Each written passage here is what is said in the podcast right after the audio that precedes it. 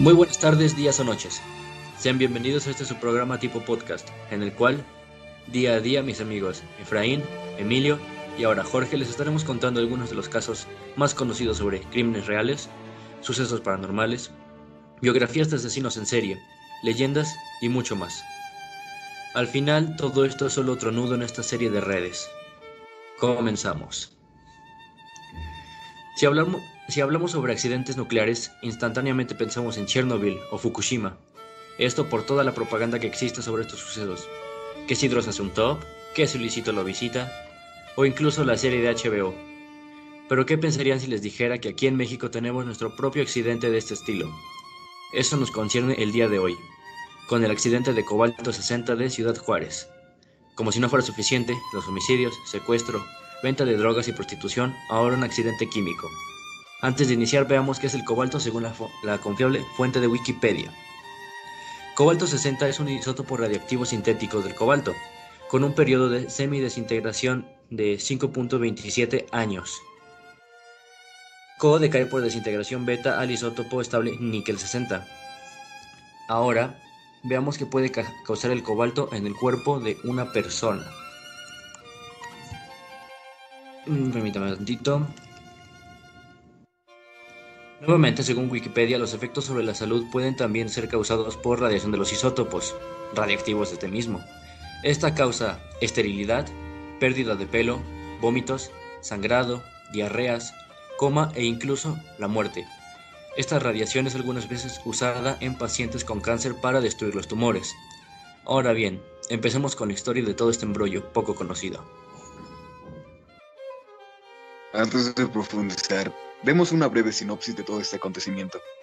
El accidente por contaminación con cobalto 60 de Ciudad Juárez se refiere a la dispersión no intencional de 450 surios de cobalto en 1984, provenientes de una, de una unidad de radioterapia robada de una empresa médica privada en Ciudad Juárez.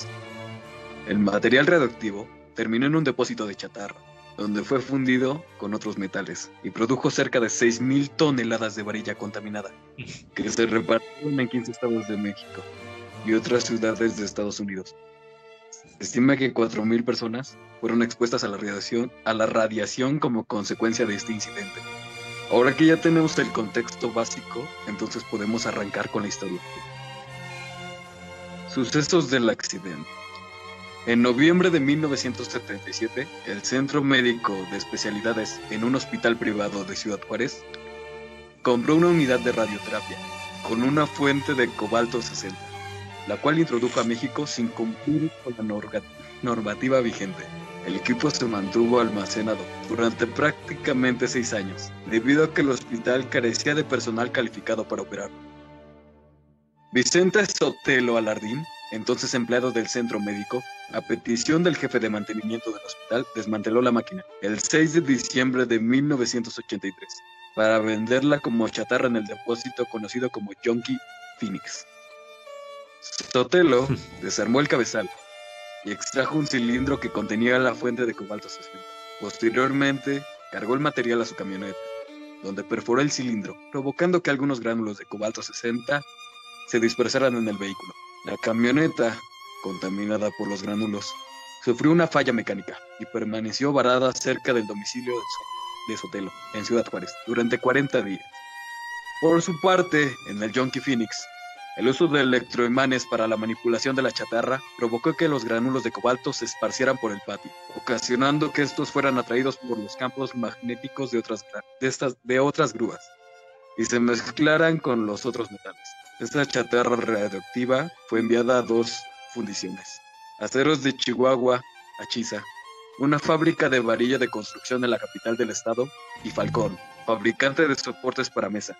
Se estima que para enero de 1984 la varilla y los soportes resultantes ya habían sido exportados a Estados Unidos y al interior de México. Básicamente, eso fue el inicio de todo el problema, pero no se esparció inmediatamente. Entonces pasamos a Gracias por haber comentado eso, mi compañero Jorge, pero ahora vamos a tocar el tema de la detección de este material. El 16 de enero del 84, el Laboratorio Nacional de los Álamos, ubicado en Nuevo México, Estados Unidos, detectó la presencia de reactividad en las inmediaciones. El detector se disparó porque un camión que transportaba varilla producida por la empresa Chisa se había extraviado y pasó cerca del laboratorio. Las autoridades de Estados Unidos concluyeron que la varilla activó la alerta y decidieron notificar el 18 de enero a la Comisión Nacional de Seguridad Nuclear y Salvaguardias, la CNSNS. La comisión confirmó una amplia dispersión de material radioactivo y ordenó a Chisa suspender la distribución de varilla fabricada hasta verificar que no se encontrara contaminada. Las autoridades mexicanas no se quedaron atrás, ya que procedieron a la clausura del yonke. Pero, o sea, aguanta, aguanta, tontito. ¿Te das cuenta que primero se dieron cuenta los gringos antes que los mexicanos de que estaba. De que había material contaminado? Pues eh, son primero los gringos, ¿sabes? Ellos siempre han sido los primeros. amigo, amigo, es en México. O sea, tú, tú mismo lo leíste hace, hace rato, lo estaba diciendo yo, güey. ¿Cómo no tenían para un personal calificado, güey? ¿Crees que van a darse cuenta que va a ser algo radioactivo? Tiene mucho Es que lo que me da más risa es que mandaron un güey a deshacerlo, no mandaron un equipo ahí. Es como si dijeran, a ver, Jorge, ve y desarma esa cosa. Pues el mismo lo dice, personal no calificado. Pinche Jorge, pinche Jorge. Ah, güey, me la rifo, no hay pedo. pedo. Bueno, síguele. El 26 de enero del 84, el personal de la CNSNS detectó una camioneta abandonada que emitía niveles de radiación de hasta 1000 roundhens por, por hora, ya que el vehículo se encontraba en una zona sanamente poblada. De Ensama, de Ensama, no, no, no, no sé pronunciar esa palabra, perdón. Fue remolcado por un... ¿Cuál, cuál dice? Densamente, densamente, densamente, perdón, densamente ah. poblada. Es que leí mal, perdón. Fue remolcado por una grúa hasta el parque El Chamizal. Gracias a la camioneta, la comisión dio con Vicente Sotelo, quien confirmó ser el dueño y aclaró que, que procedía del Centro Médico de Especialidades. Tras las labores de investigación, la CNSNS concluyó que además del Yonke Phoenix y las empresas Chisa y Falcon, había otras tres compañías que habían recibido el mismo material contaminado. Fundival, localizado en Gómez Palacio, Durango, Alumetales de Monterrey, Nuevo León y Duracero en San Luis Potosí, San Luis Potosí. Además, se calculó que se habían producido 30.000 bases para mesa y 6.600 toneladas de varilla con material contaminado. ¿A cuántas personas no iban a terminar sufriendo de esto? Pero bueno. Pues mira, 6.600 toneladas no es como algo que ves todos los días. Pues Pero bueno, consecuencias. Entonces, por este punto ya se habían dado cuenta de que había un gran problema y obviamente algo no estaba bien. Pero lo que dices, imagina cuánta gente estuvo en contacto con estas varillas y digo, si tú ya tienes radioactividad por estar pegado a eso, ¿a cuánta gente no, no estuviste? ¿Con cuánta gente no te, acercaste? Pero bueno, una vez reubicadas las varillas podemos pasar a la siguiente fase, recuperación del material radioactivo. Bueno, pues ahora me toca a mí hablar. Realmente muy interesante hasta ahora. Pero bueno. Los trabajos de descontaminación iniciaron el 20 de enero del 84, dos días después de, de que la CNSNS fue notificada por las autoridades estadounidenses. Entre el 8 de febrero y el 14 de abril se realizaron labores de localización y confinamiento de material contaminado en el Yonke Phoenix. Durante esos meses también se efectuaron trabajos de descontaminación en las empresas Achisa y Falcón. Además, iniciaron la detección de cargamentos con varilla contaminada en 17 estados de la República. Qué chistoso, que Estados Unidos te da una regañiza y pues ni pedo, tienes que hacerle caso. Pero bueno. La comisión logró recuperar 2.360 toneladas de varilla sin utilizar, además de que recorrió más de 17.000 construcciones y determinó la demolición de 814 inmuebles. O sea, imagínate ser el propietario y que te digan, no, pues que lo tenemos que derrumbar pues, porque tus cosas están contaminadas, hay que deshacerlas. Pero, güey, ¿qué crees, chavo? Tu casa está contaminada con radiación, hay que desmantelarla de cero. Continúa. Sin embargo, en junio de 1984 aún habían miles de toneladas de varilla contaminada sin localizar, repartidas en los estados de Chihuahua, Sonora, Sinaloa, Baja California, Baja California Sur, Coahuila, Nuevo León, San Luis Potosí, Guanajuato, Jalisco, Zacatecas, Tamaulipas, Querétaro, Durango e Hidalgo. La CN, nada más. La CNSNS también logró recuperar la totalidad de las 30.000 bases para mesas contaminadas, además de 90% de las 1.000 toneladas de varilla contaminada que fueron exportadas a Estados Unidos. Sin embargo, la labor de recuperación de varilla fue más complicada en otros estados. En Sonora se identificaron 434 toneladas de varilla diseminadas a lo largo del estado, incluida la capital Hermosillo. En Hidalgo se recibieron 80 toneladas que se distribuyeron entre nueve municipios, mientras que 42 toneladas fueron recuperadas de las ciudades de Zacatecas y Fresnillo, en Zacatecas. En dichos estados también se ordenó la demolición de cientos de bardas y viviendas construidas con materiales contaminados. Bueno, ahora pasemos al almacenamiento del material. En febrero del 84, la CNSNS identificó un predio en el desierto de Samalayuca, próximo a la estación desierto de ferrocarril, ferrocarril Chihuahua, Ciudad de Juárez, para la construcción de un cementerio, donde alojar el material. De este modo, las varillas que fueron recolectadas en Chihuahua se almacenaron, se almacenaron en septiembre del 84, en el lugar denominado como La Piedrera, mientras que para el material recolectado en otras zonas se optó por los cementerios de Maquixco, en Estado de México, y uno cercano a Mexicali, en Baja California, donde se depositaron 70 y 115 toneladas de varilla, respectivamente. De acuerdo con las cifras de la CNSNS, se almacenaron en la piedrera 2.930 toneladas de varilla contaminada, 1.738 toneladas de material contaminado en proceso, 200 toneladas de bases metálicas, 1.950 toneladas de chatarra contaminada, 860 toneladas de contenedores con gránulos y o material contaminado, y 29.191 toneladas de tierra, escoria. ¿Cómo cuántas toneladas llevamos a este punto? ¿Verdad? Uf. Miles, mil, amigo. En, 2000, en 2001, un reportaje en el Universal acusó de que 110 toneladas de residuos radioactivos derivados del incidente de Ciudad Juárez, se mantenían al aire libre. Las varillas estuvieron en la Sierra de Nombre de Dios entre 1985 y 1998, para luego ser trasladadas a Samalayuca, donde se mantenían sin el debido resguardo. En 2004, un análisis de la Universidad Nacional Autónoma de México reveló que los niveles de radiación de Samalayuca aún eran alarmantes y criticó que los residuos, se conserven sin las medidas de contención adecuadas. O sea, imagínate cuánto tiempo pasó desde el incidente hasta 2004. Es que aparte, pues fue relativamente hace poco, que 20 años. Y realmente yo no sabía de esto hasta que nos pusimos a investigar. Verga. Bueno, ya básicamente ya entendimos qué problemón fue el repartir el material contaminado y después volverlo a recuperar. Pero ahora vamos a ver, vamos a escuchar ¿Qué le pasó a la gente que se expuso a este material de forma indirecta? Jorge, por favor. Eh, eh, bueno, amigo, vamos a hablar sobre la exposición a la población.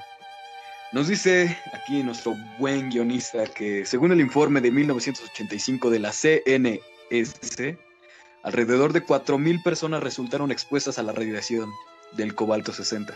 Como consecuencia del incidente, se calcula que casi 80% de las personas recibió una dosis menor a los 500 mRM, equivalente a 0.005 sb. 18% entre un 0.5 y 25 REMS, 0.005 y 0.25 SB, y solo 2%, cerca de 80 personas, recibió dosis superiores a los 25 REMS, o 0.25 SB. De estos, Cinco personas recibieron una dosis entre 300 y 700 REMS, 3 y 7 SB. También se examinó a los vecinos de la camioneta contaminada, determinándose que tres personas recibieron una dosis por encima de los 100 REMS, 1 SB. Otro dato interesante aquí es que el depósito también registró altas cantidades de radiación. Pero cuando se trató de recuperar el material, ya había sido comprado por distintas fundidoras y maquilas se estima que aproximadamente mil toneladas de varilla nunca se recuperaron y pudieron ser empleadas para la fabricación de casa. Cuando se descubrió la dimensión del desastre, la revista mexicana Proceso publicó que Sotelo y su compañero fueron amenazados por el director del hospital que los obligó a firmar un documento en el que admitan que se habían robado la máquina. Como se mantuvo en secreto, el número de personas que estuvieron expuestas a la radiación se desconoce, el tipo de afecciones que sufrieron y la cantidad exacta. Tan solo en el estado vecino de Sonora hubo 164 casos de viviendas contaminadas. O sea, fácil, mi casa puede estar hecha con varilla contaminada. Bueno, tampoco te sientas tan especial, Jess Lee. Sí, lo sé. Pero bueno, bueno, creo que este, principalmente esto no se conoce porque no fue un, algo como lo de Chernobyl, que fue una explosión y que realmente gente como tal por la explosión se murieron creo que sobre 30. Ya que los demás se hayan contaminado fue pues de más. Ay, Dios mío.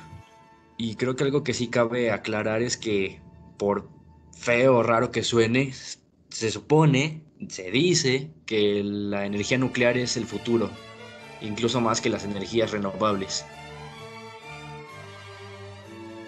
Bueno, en eso tienes mucha razón, Jess Lee, pero pues también hay que saber cómo tratar el- la energía nuclear, Ajá, ¿no? por eso Porque- es que realmente, realmente lo de Chernobyl fue pues porque era la Unión Soviética, era algo, digamos que entre paréntesis, nuevo, era un régimen mm, peor que el de AMLO.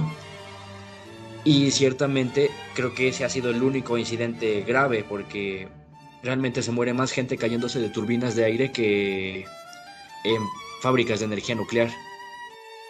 Es cierto, es cierto, pero es porque ya saben qué medidas se deben de tomar. Ajá, Más aquí, pues no, no sabía ni siquiera qué hacer con una máquina de quimioterapia, así que imagínate. Una máquina de quimios causó todo esto. Es madre. Pero bueno, básicamente todo esto fue el accidente de Cobalto 60 aquí en México, casi no conocido. ¿Tienen algo que quisieran comentar? ¿Algo que decir? Bueno, a ver, una pregunta rápida para ustedes. Oh shit, ajá. ¿Qué, po- o sea, ¿qué posibilidades creen que en México eh, exista otro desastre de esa magnitud, teniendo en cuenta que en México solo hay una planta nuclear? Existe otro, de hecho. Mm, ¿Quién Existe, pero no recuerdo bien cómo se llama ese incidente. Sí lo existe y sí lo hay. Pero ¿te refieres a otro incidente de que se reparta cosa Un, Cosa contaminada. un accidente nuclear. Un accidente nuclear no tan específico así. Accidente nuclear sí existe, pero no recuerdo bien en qué lugar fue. Yo creo recordar y bueno, creo que tendré aquí un, una tipo de investigación sobre eso, pero creo que lo hablaremos en otro momento, ¿no? Así, compañeros. ¿Qué tal si lo hablamos en la próxima? Quizás le cambiamos un poco para no irnos con dos de radioactividad, pero bueno. Bueno, Eh, supongo que con esto terminamos. ¿No quieren decir algo? Nada más. Yo por supuesto que sí, compañero. Este, la verdad, muchísimas gracias por haberme invitado a este, a este segundo capítulo ya de redes y es, para mí es un honor poder acompañarlos en su plática sobre eventos que no mucha gente conoce. Qué bueno que es nacional, ¿no? Qué bueno, entre comillas. Sí. Así que muchas gracias a todos. nada que agradecer, Jorge. Es un gusto también tenerte aquí con nosotros, ¿verdad? Claro que Claro, sí. gracias por venir. Bueno, eh, ya saben, nos pueden ayudar mucho que se suscriban. Llegamos a 70 visitas. Ah, Esperamos llegar a más en este. Eh, compartan, denle like. eh, redes sociales en la descripción. Y bueno, nos vemos en una siguiente entrega. Usen cubrebocas y Tomen agua. Tomen agua. Nosotros nos despedimos. Bye. Bye. Adiós. Y es el próximo capítulo de redes.